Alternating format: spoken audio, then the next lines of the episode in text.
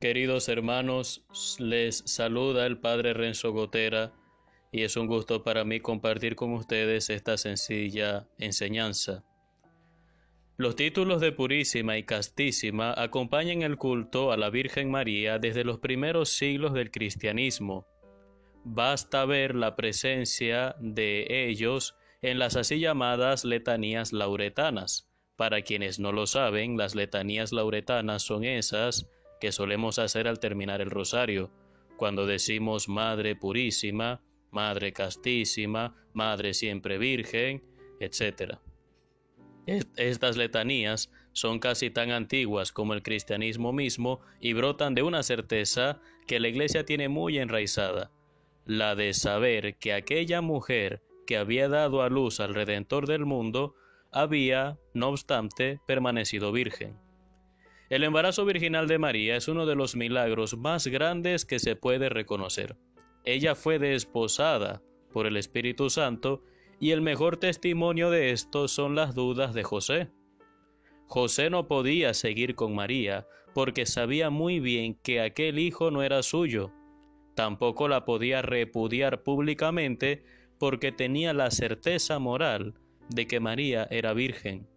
José estaba en una encrucijada y el evangelista San Mateo nos dice que solo un ángel que lo visitó en sueños pudo aclararle la extraña situación que él tenía que discernir.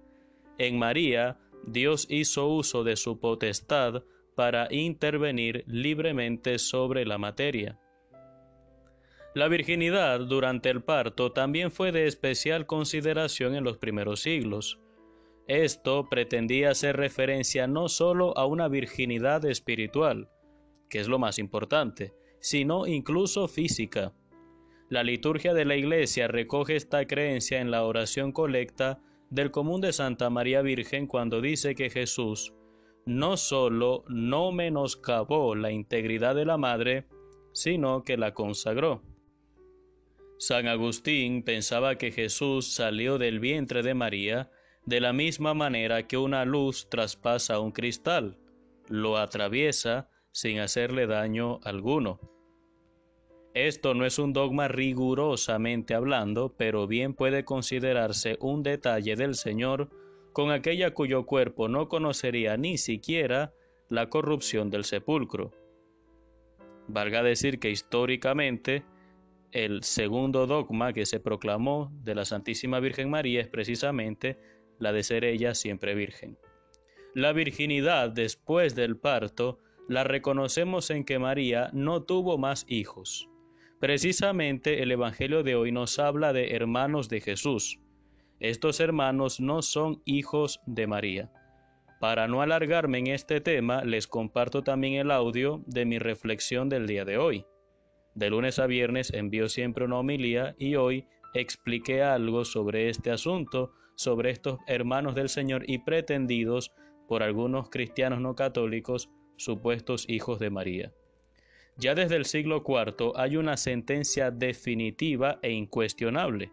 María es la siempre Virgen, Aei Párcenos, en una, en una pronunciación muy elemental del dogma, siempre Virgen. Vale decir también que en la profecía de Isaías, del primer Isaías capítulo 7, versículo 14, en hebreo dice, he aquí que la doncella concebirá y dará a luz un hijo, pero la versión griega dice, he aquí que la Párcenos, que la Virgen concebirá y dará a luz un hijo. Y por eso San Mateo, conocedor de esa tradición griega, utiliza esa cita bíblica de Isaías en su Evangelio para referirse a María.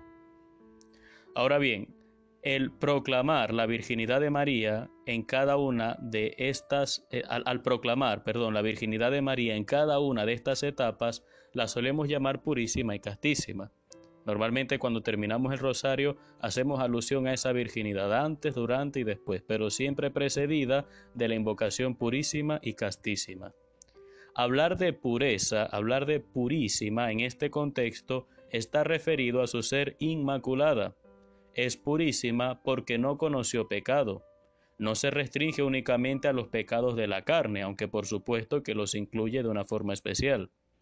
los que ofenden la pureza de María cometen una de las irreverencias más grandes que se puede cometer.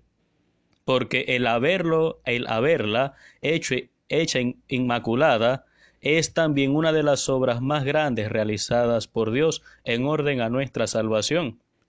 La pureza es una virtud que se consigue a través de la modestia, el pudor en el vestir, en el actuar, en el comportarse.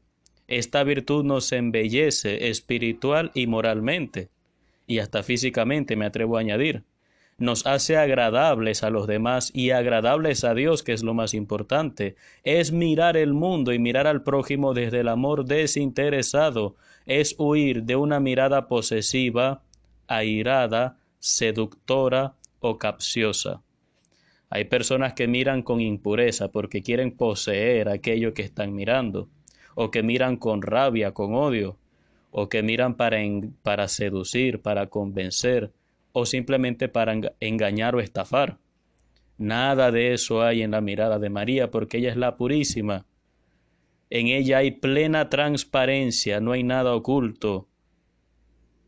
Solo hay un amor sobrio y refinado que debe ser distintivo de nosotros los cristianos.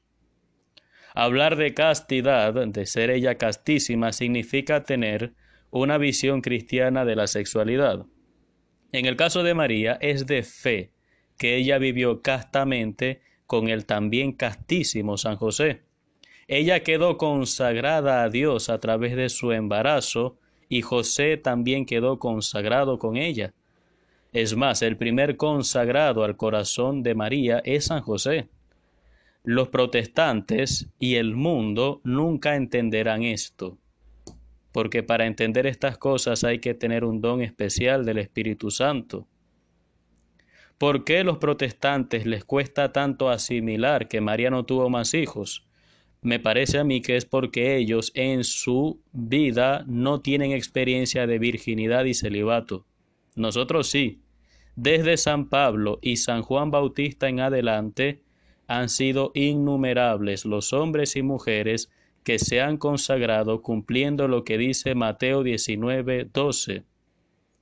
No nos hemos consagrado por el reino de los cielos. ¿Cuántas vírgenes y mártires no hubo en los primeros siglos del cristianismo? ¿Con cuánta fuerza la Iglesia ya en el sínodo de Elvira proclamaba la excelencia del celibato.